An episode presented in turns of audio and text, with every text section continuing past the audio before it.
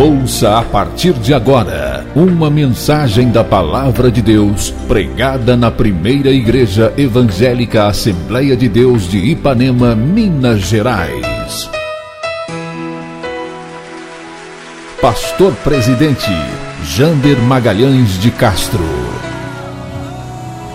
Acesse nosso site www.adeipanema.com.br. Caso queira receber as mensagens semanalmente, envie uma mensagem para o WhatsApp 33 984360898, que iremos cadastrar seu número para receber gratuitamente as mensagens da semana. Realização: Igreja Evangélica Assembleia de Deus de Ipanema.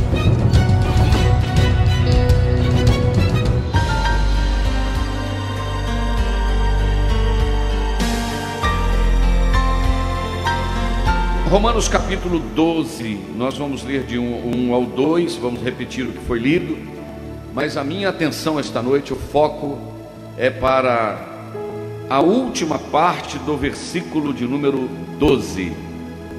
Mas o texto diz o seguinte: Rogo-vos, pois, irmãos, pela compaixão de Deus, que apresenteis o vosso corpo em sacrifício vivo, santo, e agradável a Deus, que é o vosso culto racional. Versículo 2: E não vos conformeis com este mundo, mas transformai-vos pela renovação do vosso entendimento, para que experimenteis qual seja a boa, diga comigo, boa, agradável e perfeita vontade de Deus. Repita comigo: a vontade de Deus é boa, é agradável e é perfeita. Hoje nós vamos falar então sobre esta questão da vontade de Deus para as nossas vidas. Os irmãos podem se assentar, por gentileza. E como é de costume, esta igreja para para ouvir a palavra de Deus. A maioria, né, não se movimenta, não sai. Isso é muito importante eu quero que vocês estejam atentos para ouvir a palavra do Senhor. Na terça-feira passada, nós falamos um assunto muito interessante, uma mensagem que causou uma repercussão muito positiva. Muitas pessoas assistiram no Facebook da igreja, né, na, do Rádio Web Shalom e também no meu YouTube. Muitas pessoas acompanharam quando eu preguei sobre Jonas, que o Senhor tratou com ele para curá-lo daquela mágoa que ele estava da cidade de Nínive. O meu desejo hoje, irmãos, orando ao Senhor, me veio ao coração o desejo de compartilhar com os irmãos sobre uma das coisas mais importantes que o ser humano pode descobrir, que é a vontade de Deus.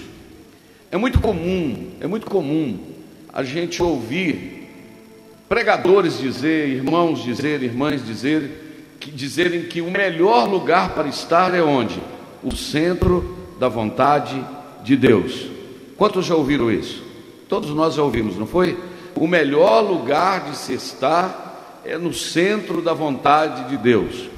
Por isso que às vezes nós não entendemos como alguém, por exemplo, vou usar o pastor Gerson e irmã Raquel, estavam em Boston, nos Estados Unidos, em Massachusetts, por quase 18 anos e sentem a chamada para voltar ao Brasil. E eles são do sul, são de Curitiba, Santa Catarina, é, e eles poderiam ter voltado para lá, mas o Senhor havia dito para o pastor Gerson que não seria o sul, seria um outro estado, não sei se o sudeste, um pouquinho acima do sul, o que seria o sudeste. E eles estão aqui hoje, poderiam estar morando no centro de Curitiba, estão aqui. E eu penso que eles estão, pelo que a gente nota, estão felizes, por quê? Porque sentem estarem na vontade de Deus. Que Deus não permitiu eu estar outro, hoje morando em outro país? Eu já tive convites para pastorear nos Estados Unidos. Uma vez um, um moço disse, Eunice? Disse, pastor, a igreja aqui precisa de alguém com o perfil do Senhor, perfil ministerial do Senhor. Fica aqui. Quanto que eu estaria ganhando nos Estados Unidos hoje como pastor? No mínimo 6 mil dólares numa igreja razoável. 6 mil dólares são 30 mil reais por mês, não é verdade? Então, é, eu poderia estar morando em Patinga, morando em Belo Horizonte, morando numa capital, numa cidade maior, no interior de São Paulo, mas eu me sinto bem aqui, porque eu sinto que aqui é o lugar que Deus me quer. Aqui é o lugar que Deus está permitindo de estarmos por um tempo, não sei por quanto tempo. Mas o que eu gostaria de dizer para os irmãos que esta vontade de Deus, esse lugar, né? temos aqui Marroso, morou em Patinga, né Marroso? Como o senhor estava dizendo, ama Ipatinga, gosta de Ipatinga, eu também gosto de Ipatinga, tenho um filho que mora lá, parentes que moram lá, cunhados e etc. Eu moraria em Patinga facilmente, não é verdade? Perto do aeroporto, mais próximo de Belo Horizonte, meu filho mora lá, e etc. Né? Uma série de, de fatores positivos em relação à cidade. Mas eu sempre tenho dito, irmãos, que o que faz a gente feliz não é o lugar onde você vive simplesmente, é ter certeza que Deus quer você naquele lugar. Porque quando você está no lugar que Deus te quer, no tempo que Deus te quer, na vontade daquele que, te, que da, daquele que dirige a sua vida, o que, que acontece? O seu coração é, reina, no seu coração reina paz, no seu coração reina calma e no seu coração há uma sintonia com o céu. Acho que eu falei um negócio tão interessante, não falei não? Ou eu estou empolgado demais? Quando nós estamos na vontade de Deus, o nosso coração tem paz, o nosso coração tem calma e o nosso coração anda em sintonia com Deus. O que, que é sintonia? Sintonia, você lembra quando você tinha aquele rádio que você ia mexendo no botão assim? Que ia mexendo no botão? Aí quando passava em cima da rádio, aí você ultrapassava um pouquinho, chiava, voltava, chiava, até você pegar exatamente aquele lugarzinho que a voz saía limpinha. Você chegou à conclusão que você então estava na sintonia certa, entendeu? O que que esta sintonia leva? Leva você a estar ouvindo a voz de Deus, alegrando-se na presença de Deus, sentindo o direcionamento de Deus. Mesmo que as circunstâncias à sua volta não estejam tão favoráveis, mas esta certeza de estar na vontade de Deus faz você tranquilizar-se, sabendo que Deus cuida de você onde Ele te leva. Porque Deus não é irresponsável para te levar para um lugar e abandonar você lá. No lugar que Deus te levar é onde Deus vai cuidar de você, mesmo que as circunstâncias não sejam favoráveis. Você já parou isso para entender isso, irmão? Você sair, por exemplo, de São Paulo, né, irmão Vilmar, Meirinha saiu de São Paulo mas peraí, você está saindo de São Paulo e vai viver de quê? Se é Deus que está levando, Deus vai sustentar no deserto. Porque Deus não tira dois milhões e meio de pessoas do Egito para deixar, primeiro, eles morrerem dentro do Mar Vermelho. Mar Vermelho só fecha na hora que passa o último israelita. Enquanto tiver um israelita com o pé dentro do mar, o mar vai continuar aberto. Ah, não, eu acho que vale muito mais glória do que isso.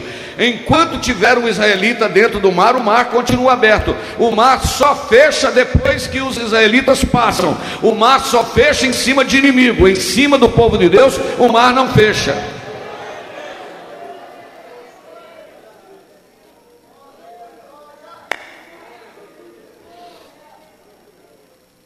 É interessante que Deus não leva dois milhões e meio de pessoas também para o deserto para deixá-los morrer de sede. Mas não tem água no deserto, mas tem uma rocha. Qual a diferença para Deus de água, de, de uma fonte e de uma rocha? Não tem diferença. Fere a rocha, Moisés. Moisés toca na rocha e a água brota. E agora comida, irmãos, eu não estou falando de tratar de 100, 200 pessoas, 300 pessoas, não. Eu estou falando de 2 milhões e meio de pessoas bebendo água por dia. Você parou para pensar? E comida para 2 milhões e meio de pessoas comendo. E olha que servo de Deus come, porque a gente não bebe nem fuma. A não ser eu que estou lutando para fazer regime, estou comendo menos. Banana não estou aguentando nem ver. E água, come banana e água. Agora me receitaram uns carocinhos para misturar uns negocinhos, né? Estou passando aquilo, diz que viajei com o pastor Gesto outro dia, ele falou, irmão do céu, estou igual o passarinho, só comendo grão, só comendo semente. Assim eu tô, entrei na onda também, né? Nós temos nutricionista que receita esses negócios aí, né? Então, mas é uma benção, não é verdade? Então é o seguinte, cai uma sementinha do céu e trata de dois milhões e meio de pessoas. Só que é a mesma semente que cai todo dia na medida certa e não precisava de guardar para o dia seguinte. Porque todo dia tinha maná, porque eles precisavam viver na dependência de Deus. E tem um outro detalhe, irmãos, e o calor do deserto? Que calor debaixo de uma nuvem para cobri-los. E aí eu chamo a sua atenção para uma coisa em relação à vontade de Deus, é que esta nuvem é que direcionava-os no deserto. Se a nuvem caminhava, eles caminhavam. Se a nuvem, nuvem parava, eles paravam. O grande problema nosso, vou falar porque eu tenho autoridade de Deus para falar isso esta noite. O grande problema nosso é que começa a dar errado, é porque a nuvem parou e a gente continuou.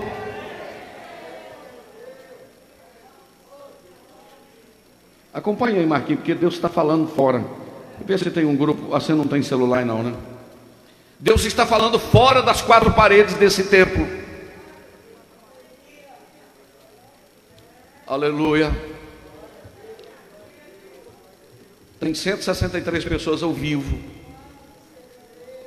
Deus está falando fora das quatro paredes desse templo. E está falando aqui dentro dessas quatro paredes.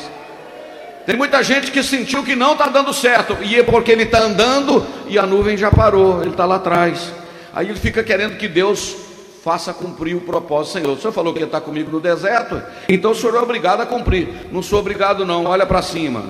Aí você viu que você está sem nuvem, a nuvem está lá atrás. Aí sabe o que, que Deus vai dizer? Volta onde eu parei, recomeça, porque aí eu vou te abençoar. E tem muita gente que a nuvem foi e ele está querendo ficar. Ele está agarrado no lugar, guardado em coisas materiais, guardado, preso em determinadas coisas. A nuvem já andou e ele não está querendo sair. Deus está querendo te levar uma vida mais profunda para você aprender a depender dele. A nuvem foi e você sobrou.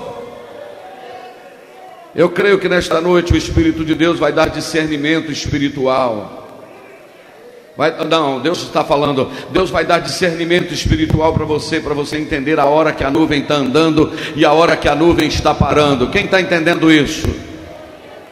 Amém? Então, esta vontade de Deus, como o Aloy colocou o versículo que nós lemos juntos, é: essa vontade de Deus ela é boa, esta vontade de Deus é perfeita e esta vontade de Deus é agradável. Não, eu vou repetir, irmãos, está muito claro: boa, agradável e perfeita vontade de Deus. Todo aquele que está no centro da vontade de Deus está debaixo da boa, perfeita e agradável vontade dEle.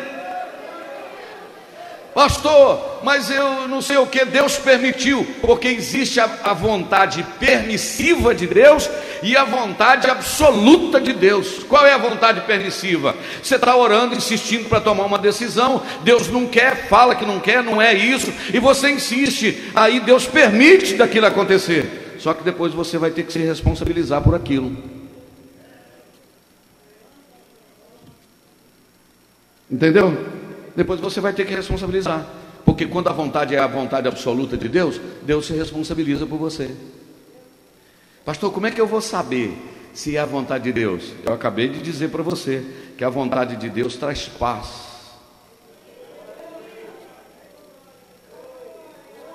Tudo aquilo que você for fazer e não sentir paz, não faça. Porque a vontade de Deus coloca paz no nosso coração.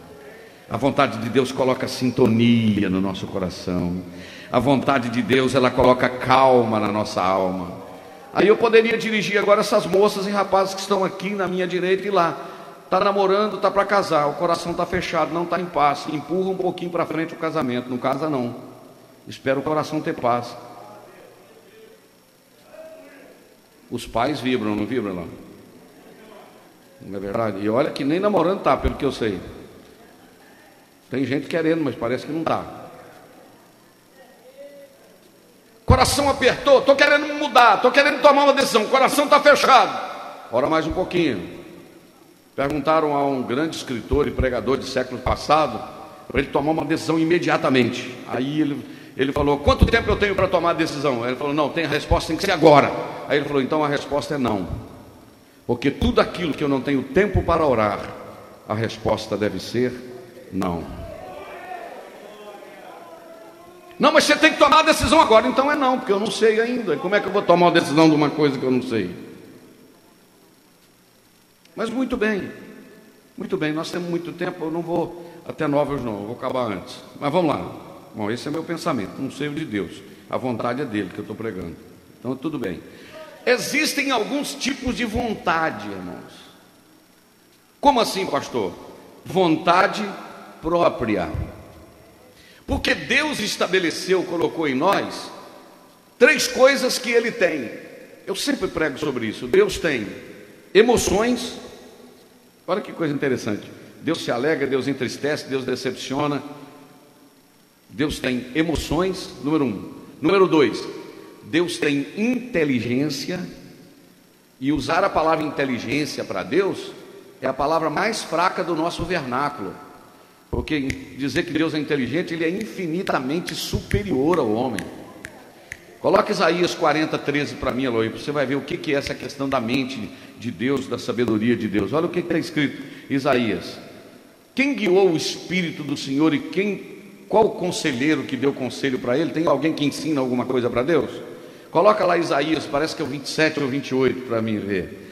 Acho que é o 28. Deixa eu ver se é o 28, porque não está anotado na minha lista aqui. Não sabeis vós, não sabeis, não ouviste que é o eterno Deus, o Senhor, o Criador dos confins da terra, não se cansa, não se fatiga. Aleluia. E não há esquadrinhação do seu entendimento. Eu vou tentar entender Deus. Eu vou tentar. Tem até um hino que os meninos gostam de cantar. Não sei quem que gosta de cantar, porque eu tenho uma luta com esse negócio de hino. Ninguém explica a Deus. Só sei esse pedacinhos desse hino. Ninguém explica a Deus. Porque quem vai esquadrinhar o coração de Deus? Eu estou olhando para você e sei que você está pensando. Alguém fala com a gente isso. Eu sei que você está pensando.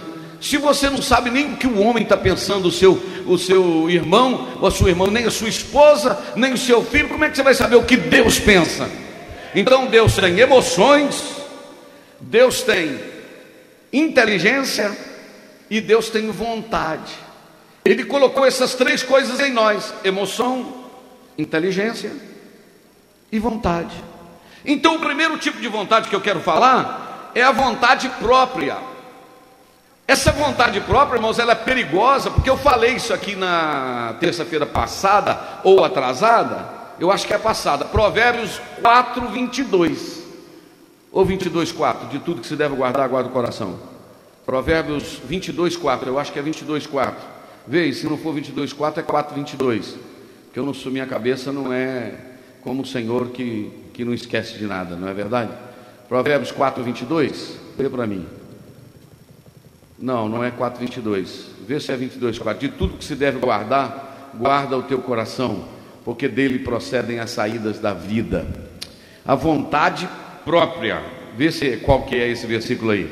A, a vontade própria é aquela que, presta atenção nisso aqui, irmãos, porque eu, eu quero chamar a sua atenção para isso aqui. O versículo é: de tudo que se deve guardar, guarda o teu coração, porque dele procede as saídas da vida. O que, que é que eu quero dizer com isso? Cuidado com este desejo e esta vontade do coração. Por quê? Porque o coração do homem é 4,23, não é 4,22. Olha bem, sobre tudo que se deve guardar, guarda o teu coração, porque dele procedem as saídas da vida. Agora o Aloí vai colocar para mim Marcos capítulo de número 7, e diz que o que sai, o que, que é que sai do nosso coração, meus irmãos, para você ver se você pode andar pelos desejos do seu coração. Capítulo 7 de Marcos, versículo de número 21. Olha bem, Marcos 7, 21. Olha o que, que está escrito, é palavra de Deus. Eu tenho tranquilidade que eu estou ensinando a palavra de Deus, porque do interior do coração dos homens saem os maus pensamentos. Número 1 adultério, número dois, prostituição, homicídio, furto, avareza, maldade, engano, dissolução, inveja. Como é que cabe isso tudo, irmão, dentro do coração do homem? Blasfêmia, soberba e a loucura.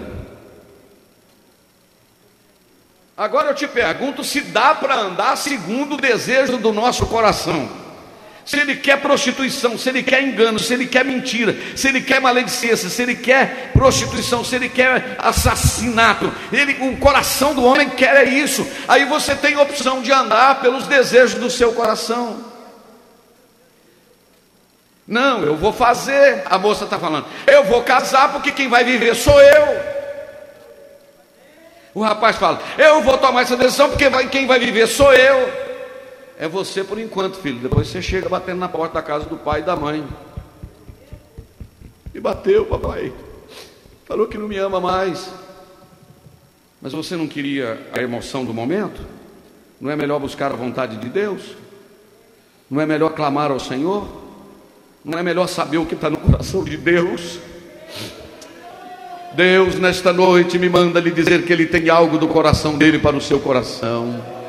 E um homem cheio da presença do Espírito de Deus, o coração dele não é governado por ele mesmo, é governado pela presença do Espírito Santo. Romanos capítulo 8, versículo 1 está escrito: Romanos capítulo 8, versículo 1 está escrito: Portanto, agora nenhuma condenação há para os que estão em Cristo Jesus, que não andam segundo a carne, não andam segundo os seus próprios corações, mas andam segundo o Espírito.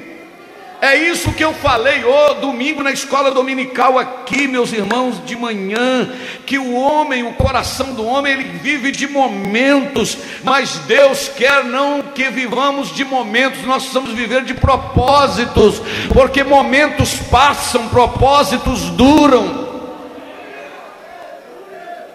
O que é momento? Aquilo que me faz feliz agora. O que é propósito? Aquilo que garante a minha felicidade para sempre.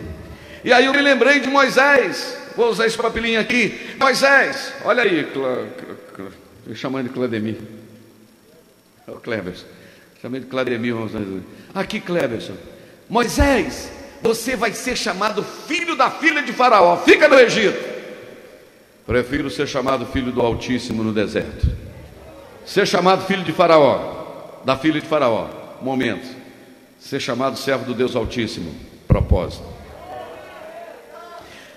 Se fizer, essa é forte, né?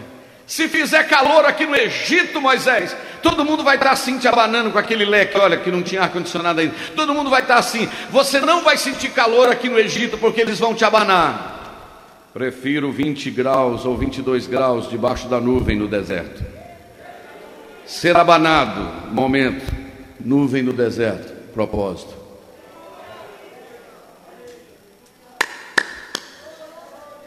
Aleluia. Moisés, aqui no, deserto, aqui no Egito, você vai comer. Vamos usar uma comida bem famosa, o tal de caviar. Eu nunca comi aqui, não, nisso. A gente nunca comeu, nunca fez, nunca fez nem em casa, não, né? Caviar, não, né? Dizem que é uma melequinha que vem dentro de uma ostra, não é verdade? Diz que é um negócio assim, é uma das comidas mais chiques, não é verdade? Fica aqui no deserto que você vai comer picanha. Eu não sei como é que é, chama, como é que é, não, né, Eunice? Hein? O caviar vem de um peixe da ova, pode falar essa palavra? Não é palavra ou não? Da ova do peixe. Então é o seguinte: dizem que é um negócio maravilhoso, é a comida mais cara do mundo, meu Deus do céu. Caviar. Ah, aqui você vai comer bacalhau. Eu comi um bacalhau outro dia que só Jesus para me ajudar a comer outra vez, né? Alguém pagou para mim lá no Nordeste. Foi uma maravilha, com azeite em cima, é uma delícia, né? E tal, tal de bacalhau que é aposta agora que a gente compra com as fatinhas, né? Eu comi um negócio grosso assim, é um negócio. Uma vez lá na Bélgica também eu comi, foi um negócio maravilhoso com bacalhau com é com batata, é um negócio de Deus, não é verdade? Fica aqui, Moisés, que você vai comer caviar, fica aqui que você vai comer bacalhau com postas desse tamanho assim. Ele disse: Não, prefiro o maná que vai cair do deserto, porque bacalhau no Egito é momento, maná no deserto é propósito. Deus está aqui, aleluia, ô oh, glória. Oh, glória! Moisés, oh, eu sinto Deus aqui, estou todo arrepiado aqui com a presença dele. Moisés, fica aqui no deserto, Moisés.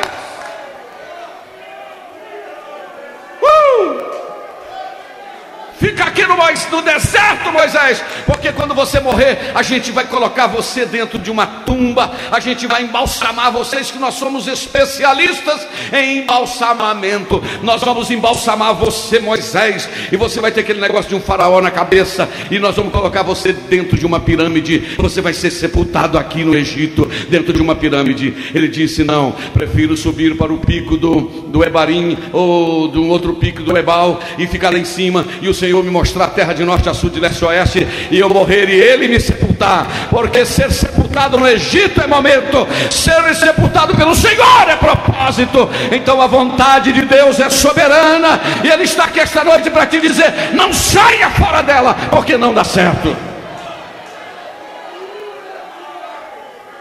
Cantar Nyamagasore Kanderebasuria.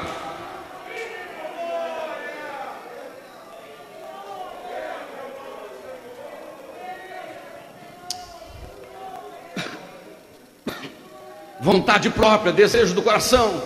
Eu quero é isso e acabou.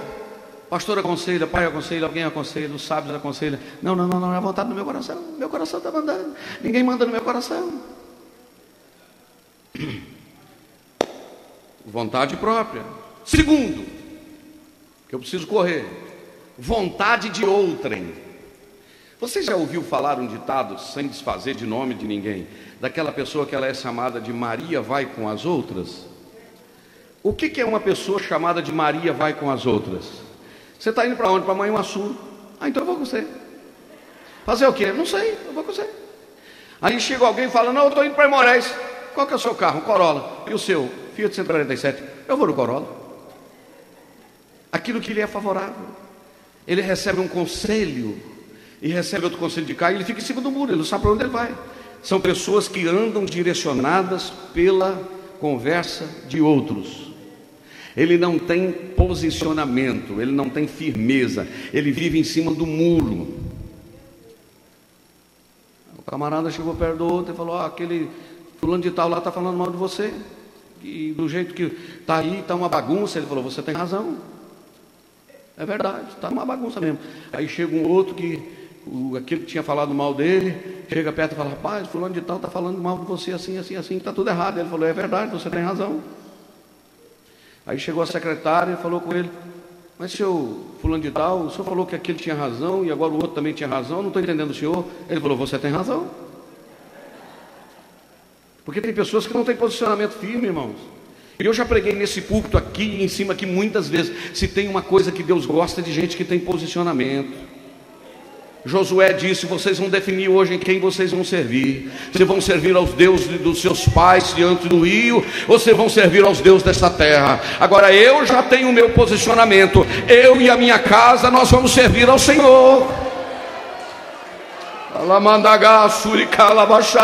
Pode servir quem quiser. Agora eu e a minha casa vamos servir ao Senhor. O pai não quer, não. Hasta la vista, baby. Estou servindo ao Senhor. A mãe não quer. Hasta la vista, baby. Não vou servir. Vou, vou andar de acordo com a direção do Espírito de Deus para minha vida.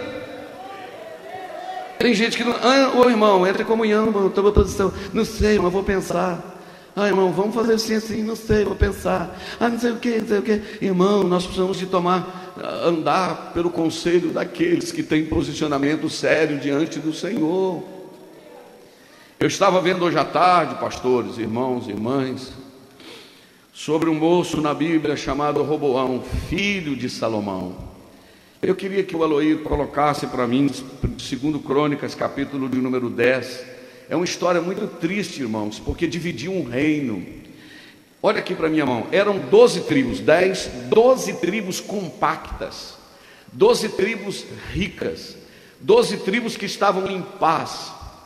Salomão morre e o seu filho Roboão ou Reoboão, pode falar Roboão, não tem problema, de acordo com a tradução, segundo Crônicas, capítulo de número 10, e foi Roboão a Siquém, porque todo Israel tinha vindo a Siquém para fazer ele rei. Presta atenção, Salomão morreu. E ele foi em Siquém, pra, porque toda a nação de Israel ia transformá-lo em rei. Sucedeu, pois, que ouvindo Jeroboão, filho de Nebate, o qual estava então no Egito, para onde fugira da presença de Salomão, voltou Jeroboão do Egito, porque ficou sabendo que Salomão morreu. Vamos aí o versículo 3. Porque enviaram a ele e o chamaram e veio, pois Jeroboão com todo Israel e falaram a Roboão dizendo: Olha o que que Jeroboão e disseram para Roboão: Teu pai fez duro o nosso jugo, isto é, Salomão esfolou a gente, Salomão fez o nosso jugo duro. Alivia tu, pois, agora a dura servidão do teu pai, dá um desconto nesse jugo, do imposto está muito caro, diminui e nós vamos todos te servir. Olha que proposta. Olha o versículo de número 5. E ele lhes disse: Daqui a três dias vocês voltam, que eu vou dar a resposta para vocês. E o povo foi, pediu três dias. No período de três dias, olha aqui para o pastor. No período de três dias, Roboão teve conselho com os anciãos que estiveram perante Salomão, seu pai, enquanto seu pai vivia, e disseram: Como aconselhais vós que se responda a este povo? Os irmãos estão me entendendo, irmãos? Estão me entendendo? O povo está querendo que diminui os impostos, que alivia. Ele tomou conselho com os mais idosos, com os anciãos. E os anciãos disseram: se você for bom e afável com este povo, falando palavras boas, todos os dias esse povo vai estar junto com você. Porém, ele deixou o conselho que os anciãos lhe deram e reuniu a galera. Vamos para a galera. Vamos reunir.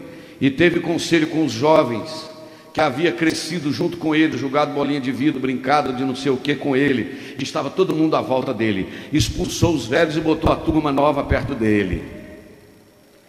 E eles disseram: Tem três dias para dar resposta. Os anciãos disseram para me aliviar a carga. E vocês, o que, é que vocês me dizem? Sabe o que, é que eles disseram? Assim dirás a este povo que te falou, dizendo: Teu pai agravou o nosso jugo tu, porém, alivia-nos. Assim, pois, lhe falarás: O meu dedo mínimo é mais grosso do que os lombos do meu pai. Olha o que a moçada disse para ele. Assim que se meu pai vos deu um jugo pesado, eu vou acrescentar mais ainda o jugo. Meu pai bateu em vocês com açoites, eu vou castigar vocês com escorpiões. Veio, pois, Jeroboão, todo o povo a Roboão no terceiro dia, como o rei tinha ordenado, dizendo: Tornai a mim ao terceiro dia. Deixa só até aí, Eloí, por favor. Sabe o que, que aconteceu? As doze tribos que estavam compactas, dez tribos uniram a Jeroboão, duas tribos ficaram com Roboão. Sabe o que, que aconteceu? O reino dividiu, o reino do norte e reino do sul, porque ele andava por vontade de outrem, de terceiros. Ele devia ter posicionado e dito: não, eu vou diminuir o imposto. O reino tem poder, tem dinheiro. Eu não vou explorar mais esse povo, não. Eu vou ser amigo desse povo, eu vou dar uma palavra de ânimo a ele. Mas esse é o tipo de gente que anda por conselho de outros. Que isso, rapaz? Essa mulher está querendo te largar? Dá uma bicuda nela, empurra. Tem um monte de mulher aí querendo casar. Esse marido não é bom, não? Faz isso. Abandona ele. Tem um monte de homem aí bom para casar, melhor do que esse. Não sei o que. Abandona isso aí, acaba com isso aí, não sei o que. O outro chega e diz assim: Não, minha filha, luta pelo seu casamento. Não, meu, meu filho, luta por essa mulher, ela é uma bênção, ela tem coisa boa. Sabe por quê? Só vai trocar de luta.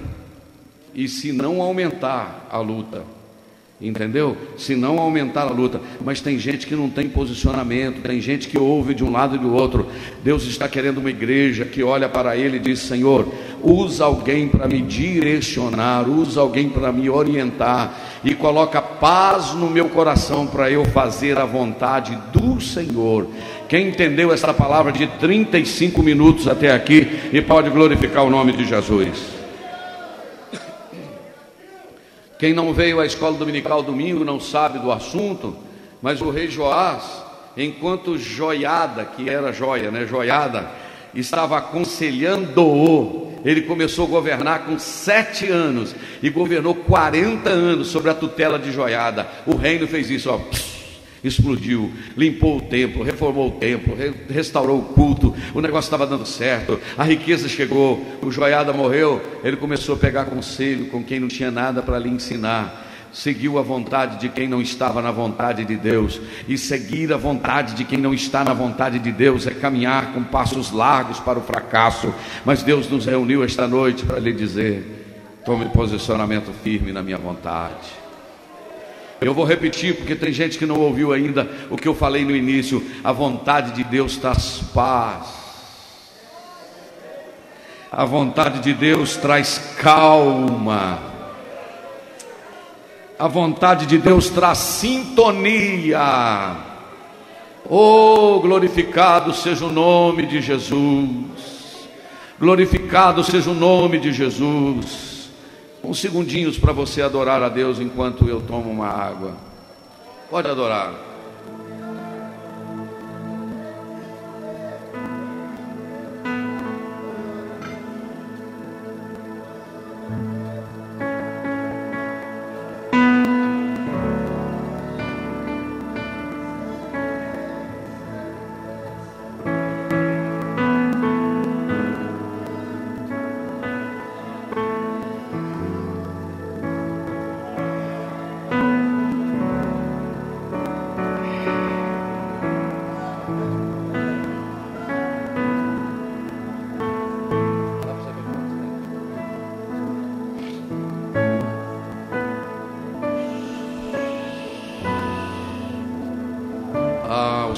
Te levar.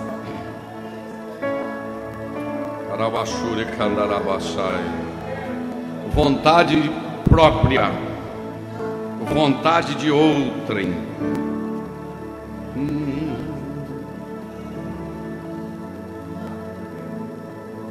Não tem um hino que fala, leva-me além. Não tem um hino assim? Vocês lembram como é que ele é, não? Vontade de saber os hinos,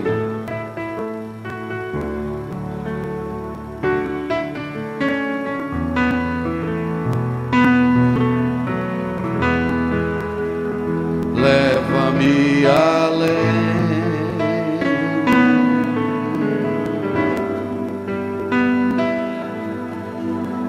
Leva-me além, além da compreensão humana, além da compreensão do meu coração além da compreensão de outros, mas dentro da vontade de Deus. Quantas decisões tomadas precipitadas, tomadas de forma precipitada, irmãos, traz prejuízo. Mas existe a vontade própria, existe a vontade de outrem, mas você sabia também que existe a vontade do diabo? A Bíblia diz que ele veio o que, irmãos? Fazer o que? Matar, roubar e destruir. Eu quero que o Aloysio coloque para mim a segunda epístola de Paulo a Timóteo, capítulo de número 2, do versículo 24 ao versículo de número 26. Pastor, mas o diabo também tem a vontade dele? Tem, ele é uma personalidade, ele tem também a vontade dele. Olha o que, que Paulo disse a Timóteo: olha, e ao servo do Senhor não convém contender, mas sim ser manso para com todos apto, apto. O que é uma pessoa apta? Que está pronta, que está preparada, apta para ensinar, sofredor, instruído, instruindo com mansidão os que resistem, a ver se porventura Deus lhes dará arrependimento para conhecer a verdade. Agora, olha o que, que diz o 26: e a tornarem a despertar, desprendendo-se dos laços do diabo, em cuja vontade estão presos. Ah, se eu pudesse pegar e sacudir você assim para entender isso. Paulo está dizendo: olha, o obreiro deve ser apto para ensinar, para tentar convencer aqueles que estão resistindo, para que voltem a fazer a vontade do Senhor e se despreendam, o versículo que está, que o último que o Aloir colocou, para que possam despreender-se, soltar-se da vontade do diabo. Qual é a vontade do diabo, irmãos? Em primeiro lugar, que o homem saia da direção de Deus que o homem esteja fazendo a sua vontade, que o homem esteja cumprindo o seu desejo.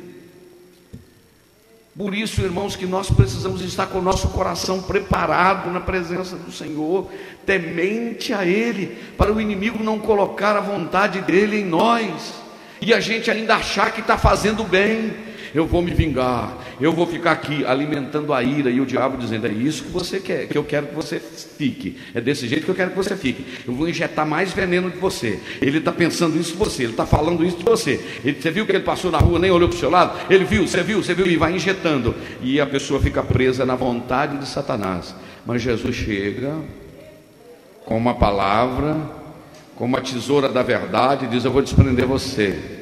Eu vou cortar daquilo que está te prendendo, esse desejo de vingança, essa mágoa no coração. Vamos liquidar esse negócio, isso que está te amarrando. Isso é a vontade de Satanás que você continue na prática do pecado e ainda tem um negócio com a consciência tranquila.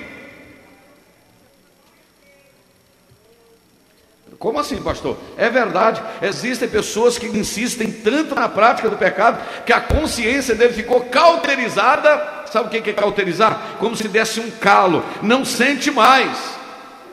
Domingo de manhã eu falei aqui, mas para quem não vem na escola, não está podendo vir na escola, não veio na escola, não vai lembrar que Sansão, quando tocou naquela caveira do leão que tinha mel, ele alimentou-se do mel. O mel, na realidade, seria uma bênção para ele, sim ou não? Se não fosse tirado de uma caveira. Por quê, pastor? A caveira era suja? Não, ele era nazireu de Deus. Ele não podia tocar em uva, ele não podia beber vinho, ele não podia beber nem suco de vinho, nada que viesse da videira. Ele não poderia tocar em morto, ele não poderia cortar o cabelo. E ele tocou num leão morto e tirou o mel. O mel era bom, mas do lugar que ele tirou não podia. E eu estava ouvindo alguém e eu achei muito interessante isso, que ele tirou o mel, comeu, alimentou, e eu penso também, eu concordei com esse ensinador, que disse o seguinte: que na hora que ele pegou o mel, comeu o mel, a sua consciência pesou, porque ele sabia que ele não podia tocar nada morto. A consciência pesou. Só que daí a pouco veio um próximo desafio. E ele amarra a cauda de 300 raposas e coloca lá na seara dos filisteus. Ele falou: opa, eu pequei lá no negócio do mel, mas eu continuo com a presença.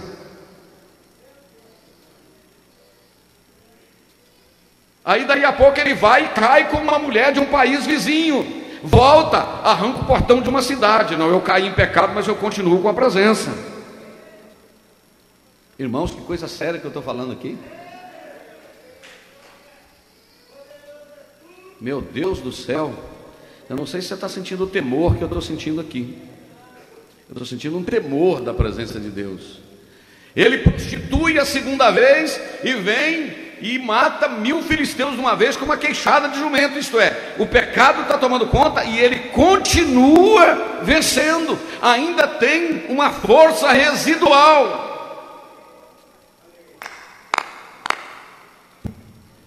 Só que daí a pouco, da terceira vez, ele está deitado no colo de uma mulher, dormindo onde não podia dormir, que era Dalila. E ele contou o segredo para ela. E quando ela disse: Sansão, acorda porque os filisteus estão vindo. E ele disse: Como das outras vezes me levantarei e vencerei do mesmo jeito que eu venci das outras vezes. Porém, aí está um dos versículos mais tristes da Bíblia, quando a Bíblia diz: Porém, ele não sabia que o Espírito de Deus já tinha se retirado dele.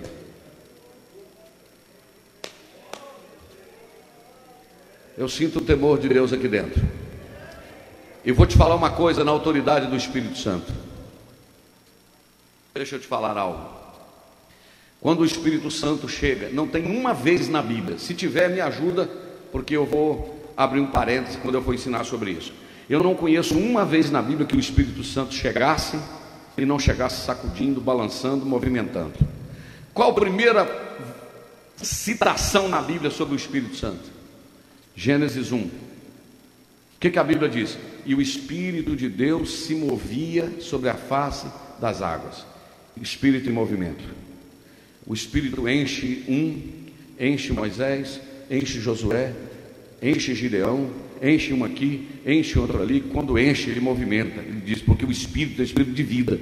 Por isso que eu não consigo crer que um crente cheio do Espírito Santo não dê sinal de vida. Eu não consigo crer numa pessoa que diz que está cheio de Deus, não tem lenço, não chora, não adora, não quebranta, não movimenta. Eu não consigo acreditar, porque o Espírito de Deus é um espírito de vida, o Espírito de Deus é um espírito de temor, o Espírito de Deus é um espírito de quebrantamento, o Espírito de Deus ele dá sinal de vida na vida de um crente. Eu não estou falando só falar línguas, não, porque não é todo crente que é batizado. O Espírito Santo tem experiência de falar língua, não. Tem crente que nunca falou língua, mas é cheio de Deus. Ele movimenta, ele fala de Jesus, ele vai, ele adora, ele sente alguma coisa, ele chora. Todas as vezes na Bíblia que falou sobre a presença do Espírito Santo, ele desceu com movimento.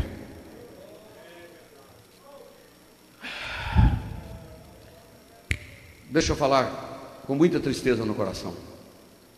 Muita tristeza no coração. Quando o Espírito Santo chega, ele chega movimentando. Quando ele vai embora, ele sai em silêncio. Posso repetir? Quando ele chega, ele chega sacudindo e balançando. Quando ele vai embora, ele sai em silêncio. Tem muita gente achando que tem e já perdeu há muito tempo. Eu queria que você fizesse um teste essa noite entre você e Deus. Já sentiu alguma coisa aqui hoje? Já deu um calafrio aí? Já deu uma vontade de chorar? Já deu uma vontade de mudar em alguma coisa? Já deu uma vontade de posicionar em alguma coisa? Isso é um bom sinal. Nem tudo aquilo que você acha que é a boa vontade é a vontade de Deus porque a vontade dele é boa, perfeita, agradável. Tem gente que já morreu. E é melhor um morto consciente que já morreu do que um vivo morto achando que está vivo. É duro isso. Eu pedi a Jesus para me dar uma palavra mansa, porque eu achei que semana passada a minha palavra foi muito forte. E eu acho que a palavra está mansa hoje, não está, irmão? Sobre a vontade de Deus, não é verdade? Posicionamento. Então existe a vontade própria, existe a vontade de outrem, existe a vontade do diabo e existe a vontade dele. Agora coloca para mim João capítulo 4, versículo de número 31 ao 34. Quando a gente entende isso, que coisa boa. Falta 15 para as 9, tá bom? Pode aguentar firme aí que a gente está quase terminando. Olha aqui, tem gente dando glória do outro lado, né? Margarida Vasconcelos, Cleide Cristina, o Matheus Henrique, filho do irmão Zé, está assistindo, Marcilene, o Weber, meu cunhado, lá em São Paulo, Juliana Alves, Gislaine Santana, lá de Itabira, Deus abençoe Gislaine, o Emerson e a Raquel Dornelas, lá no Canadá, lá em Toronto, Deus abençoe, olha aí, Fernando Victor, a Fernanda Victor, irmã do pastor Alexandre, Elisete Neves, olha aqui, muita gente, Maria da Glória Davi, olha aí, Ronaldo, muita gente nos acompanhando, Cleide de Belo Horizonte, tem mais de 100 aí, não tem, irmão? 230 pessoas acompanhando o nosso estudo. Amém? Olha o que, que nós temos então sobre essa questão de vontade de Deus. João capítulo 4, versículo 31. Eu queria perguntar ao Aloí, Aloí, eu mandei no seu WhatsApp umas fotinhas, umas três ou quatro fotinhas? Não, né? Eu salvei para mandar e não mandei, mas não tem problema. Jesus está dizendo o seguinte, João 4,31, melhor dizendo, João escreve, e entretanto os seus discípulos lhe rogaram, dizendo, Rabi, come. Quando que foi isso aqui? Jesus está sentado à beira do poço de Jacó, sim ou não? Em Sicá. Os discípulos foram na cidade fazer o quê? Comprar comida. Quando eles voltaram, eles disseram: Mestre, a gente trouxe comida aqui, come. O que que Jesus disse? Eu estou com uma comida aqui para comer que vocês não conhecem. Jesus é engraçado.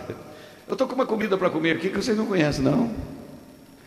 Aí os discípulos disseram: Será que enquanto a gente foi lá na cidade comprar comida, alguém trouxe alguma coisa para ele comer? Uma tâmara, um pão, alguma coisa? Sabe o que, que Jesus responde? Não, vocês não estão entendendo. a minha comida é fazer a vontade daquele que me enviou e realizar a sua obra. Eu vou repetir: a minha comida é fazer a vontade daquele que me enviou e realizar a sua obra. Então isso quer dizer que fazer a vontade de Deus é mais importante do que comer ou beber. Que forte, pastor Jesus. Aleluia. Oh, aleluia. Hebreus capítulo 10, versículo 9 está escrito que ele veio para fazer a vontade de Deus também. Então disse: Eis aqui venho para fazer, ó Deus, a tua vontade. Tira o primeiro para estabelecer o segundo. O que, que é isso? Tira a primeira sentença, a lei, para estabelecer a segunda sentença, a graça. Agora eu queria que colocasse Salmo 48. Oh, glória. Como a Bíblia é linda. Deleito-me em fazer a tua vontade. Ó oh, Deus meu, sim, a tua lei está dentro do meu coração. O que, que é deleitar? É ter prazer em fazer a tua vontade, ó oh, Deus meu. A tua lei está dentro do meu coração.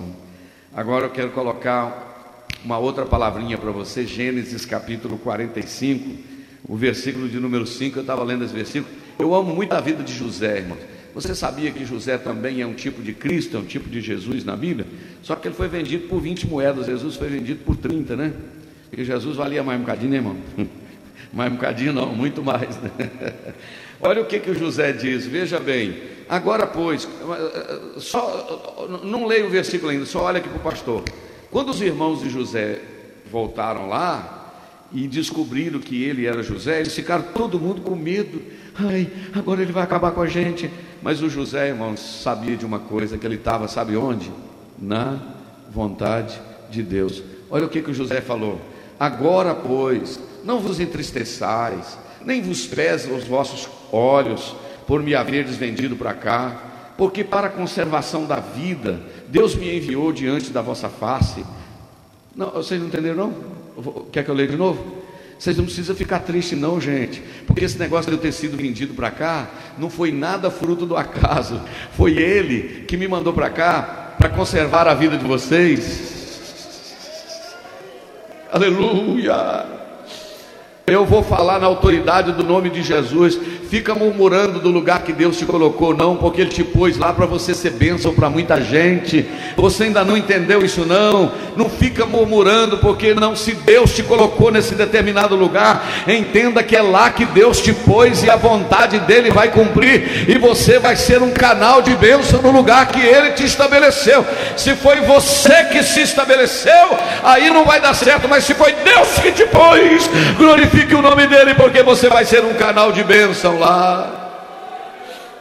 Eu queria dizer para você: ouça a voz do Espírito de Deus. Você não veio para esse lugar por acaso, Deus te trouxe com propósito. Primeiro, para te dar o livramento daquele lugar que você estava, e segundo, para você ser uma bênção no lugar que você chegou. Cadê os crentes batizados com o Espírito Santo, que fala língua, que chora, que adora? Cadê? Aqui na Assembleia de Deus tem, tem, não tem? Então adore.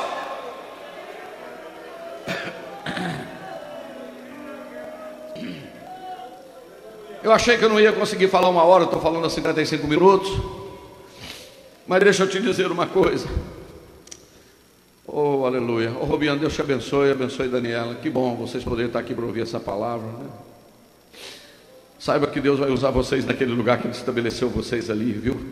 Canal de bênção ali, viu, meus filhos? Continue ajudando a obra missionária, continue sendo bênção naquele lugar. Ô minha irmã, continue sendo bênção onde Deus se estabeleceu. É lá que Deus te pôs, fica quieto. Aleluia. Uma vez eu estava muito aborrecido há um tempo atrás e passando uma luta, e eu comecei a orar dentro do meu quarto. Eu não sei, acho que ele sabe disso, e me deu vontade de ligar para uma serva do Senhor, muito amiga minha, uma amiga nossa, amiga minha, Deunice. E quando eu liguei para ela, ela começou a orar por mim, e o Senhor usou a boca dela dizendo: Meu servo, não muda um passo, porque foi aí que eu te pus. Quem contou para essa mulher que eu estou querendo sair? Quem contou para essa mulher que eu estou querendo fugir? Sabe por quê? Nesta noite, Deus nos trouxe aqui para dizer que a vontade dele é maravilhosa.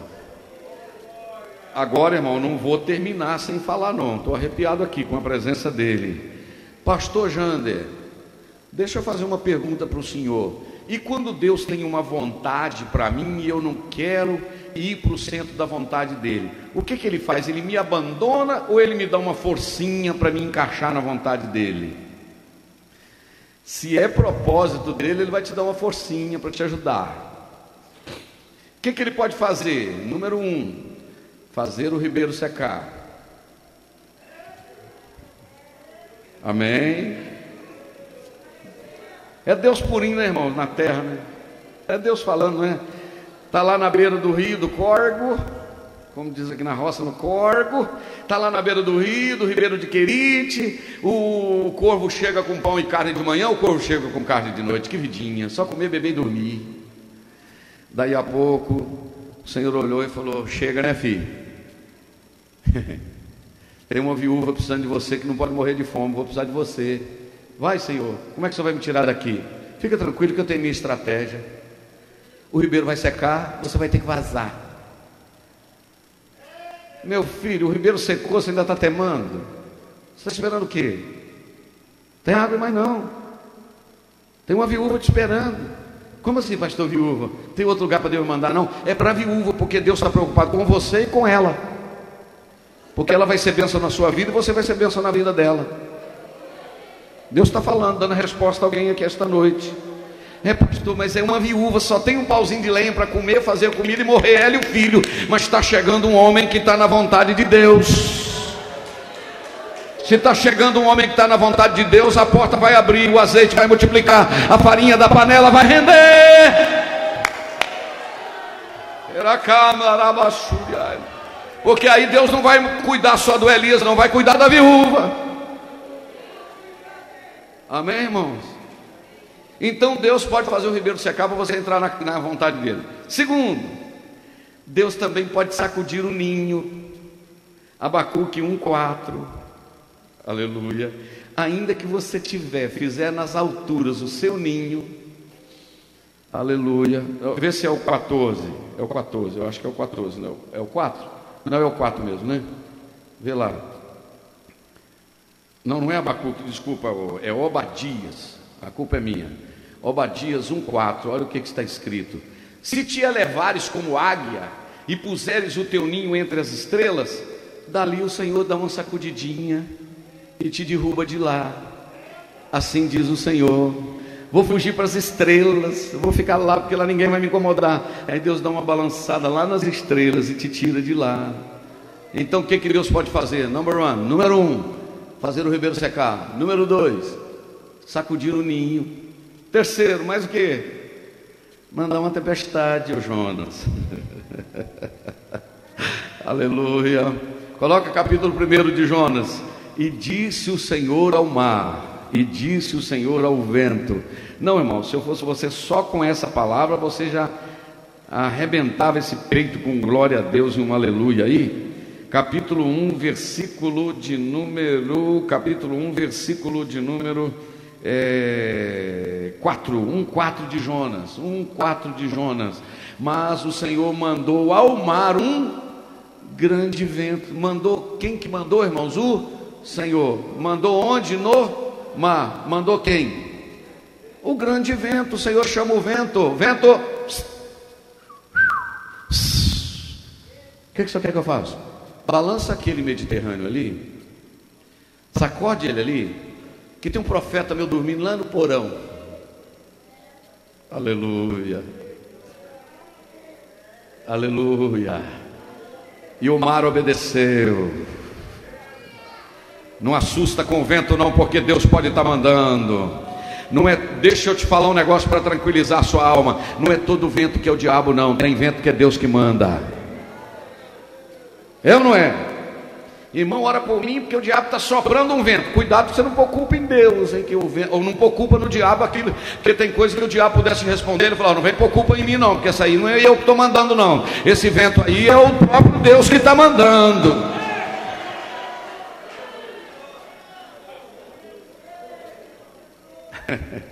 O que, que ele pode fazer? Primeiro, fazer o ribeiro secar. Número dois, sacudir o ninho. Número três, mandar um vento. E número 4, Isaías capítulo de número 28, versículo de número 20. Quanto tempo que eu não falo nesse versículo? Porque a cama será tão curta que ninguém poderá estender nela, e o cobertor tão estreito que ninguém se poderá cobrir nele. Sabe o que, que Deus pode fazer? Botar o sujeito para dormir numa cama curta com cobertor estreito. Primeiro que cama curta, você vai ter que dormir com o joelho dobrado. Na hora que você dobrar o joelho, a coberta estampou sua perna, porque a coberta é estreita. Sabe o que, que é isso? Ah, eu mandei. Obrigado, Aloysio. Você achou, né? Tadinho. Olha os cabelinhos na perna dele. Cama curta e cobertor estreito. Aleluia. Vê se tem uma outra da cama aí, Aloysio, que eu mandei. Olha lá.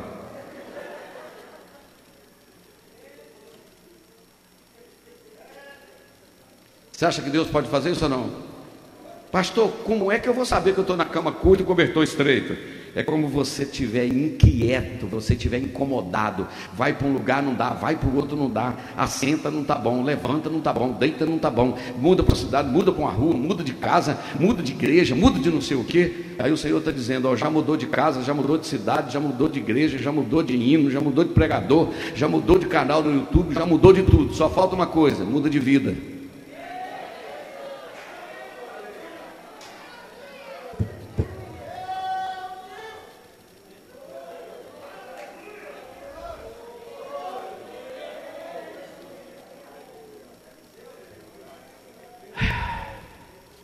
Porque senão o cobertor fica curto e a cama fica a cama fica curta e o cobertor estreito. Mas nessa noite Deus nos trouxe aqui para dizer: meu filho, anda debaixo da nuvem e você vai andar debaixo da minha boa, perfeita e agradável vontade de Deus. Uma hora de palavra, quem pode dizer amém? Você pode dar um forte aplauso ao Senhor esta noite? Aleluia. Ao único que é digno de receber. Vamos de pé. A honra e a glória, a força e o poder. Ao Rei eterno, imortal, invisível, mais real, a Ele ministramos o louvor. Cante com alegria, de novo. Ao único que é digno de receber a honra e a glória. Canta.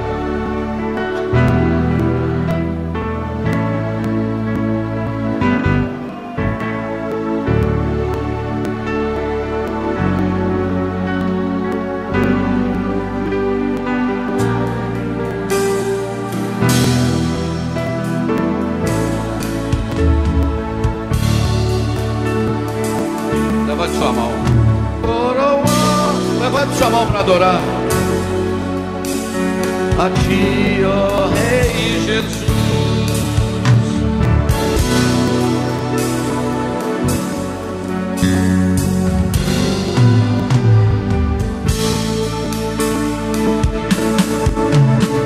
Exaltamos o teu nome, nos rendemos aos teus consagramos todo nosso ser a ti. De novo. Coroamos.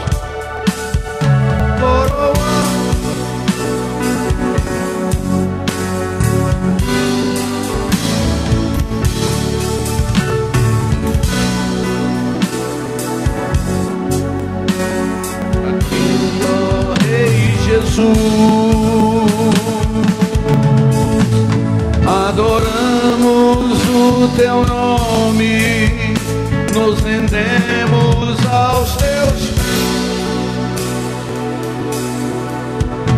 consagramos todo nosso ser a ti. Senhor, vamos orar. Peça ao Senhor que enquadre você na vontade dEle. Peça a Ele para não deixar você tomar uma decisão E se você sente que está na cama curta, com cobertor estreito, mude de posicionamento diante do Senhor, porque nada dará certo até que se enquadre inteiramente no centro da vontade dEle. Senhor, nós te adoramos neste momento, Senhor. Te adoramos na beleza da tua santidade. Que mais queremos, Senhor, é andarmos no centro da vontade do Senhor. Porque a tua vontade é boa, perfeita, agradável. Obrigado, Senhor, por esta noite. Obrigado pela tua presença. Leva-nos a um lugar que ainda não fomos. Deixe-nos experimentar, deixe-nos experimentar.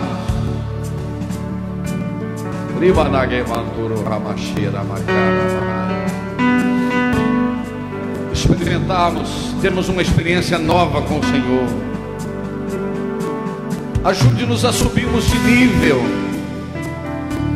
Ajude-nos, Senhor, a deixarmos as amarras que nos prendem e nos agarrarmos em Ti, que é o nível mais elevado.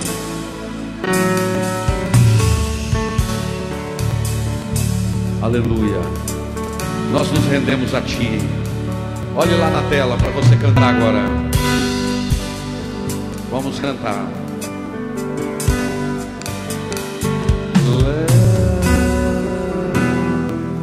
Vamos pegar o tom. leva-me além. Canta aí que eu não sei não. Leva-me além.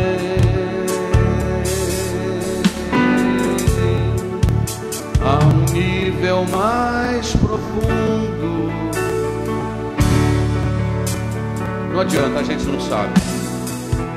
Deus abençoe você você possa ir a um nível mais elevado. Todos podem dizer amém. Assente-se adorando o nome de Jesus. Marcos, vamos despedir desse povo que está nos acompanhando aí. Cadê o Wellington? Deus abençoe você. Pega essa mensagem que vai ficar salva na nossa plataforma. Divulga ela para outras pessoas. Siga lá, Igreja Assembleia de Deus no YouTube. Siga lá, Pastor Jander Magalhães ou Jander Magalhães de Castro no YouTube. Também no Instagram para você ser edificado com muitas outras pregações. Quantos podem dizer glória a Jesus? Você ouviu uma mensagem da Palavra de Deus pregada na primeira igreja evangélica Assembleia de Deus de Ipanema, Minas Gerais pastor presidente Jander Magalhães de Castro.